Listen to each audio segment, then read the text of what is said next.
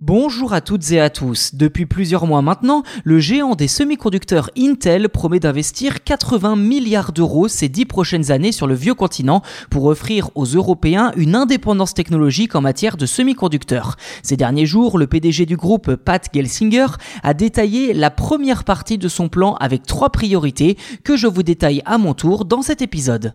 Tout d'abord, c'est une enveloppe de 33 milliards d'euros qui sera mise sur la table, notamment pour équiper l'Allemagne de deux usines dernière génération à Magdebourg, au nord-est du pays, à mi-chemin entre Wolfsburg et Leipzig. Ces dernières seront le second cœur de la production de puces européennes d'Intel, avec le site d'Irlande déjà en activité depuis 1989. Dans le détail, ce site allemand va coûter 17 milliards d'euros et devrait produire euh, les puces les plus avancées d'Intel sur le continent européen. Un investissement colossal certes, mais assorti de 3000 créations d'emplois liées à la construction et à la chaîne d'approvisionnement pendant son fonctionnement. La mise en service de cette nouvelle usine est prévue en 2027.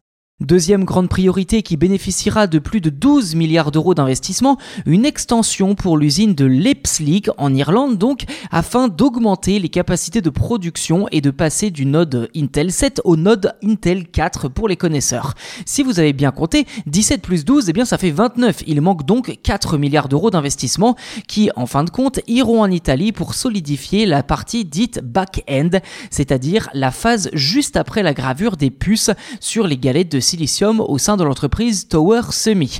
Ceci dit, là n'est pas la troisième priorité de cette phase 1 pour Intel et concrètement le leader des semi-conducteurs veut mettre le paquet sur le développement industriel avec le renforcement de ses capacités dans les laboratoires de Gdansk en Pologne et Barcelone en Espagne. Ceci dit, en France, Pat Gelsinger a annoncé que le plateau de Saclay près de Paris devrait accueillir le principal centre européen de recherche et développement et de design de puces d'Intel. Un projet centré autour euh, du haute performance et de l'intelligence artificielle qui nécessiterait l'embauche de plus de 1000 ingénieurs. Rappelons pour finir que si Intel mise autant sur l'Europe, c'est tout simplement parce que l'Union européenne veut se donner les moyens de ses ambitions technologiques en devenant indépendante sur le plan des composants électroniques. Intel et sa puissance financière sont donc accueillis en héros pour mettre sur pied cette industrie puissante et de pointe, à l'heure actuelle quasi inexistante face aux concurrents américains et asiatiques, sans oublier la seconde partie du plan d'investissement qui se fait encore attendre.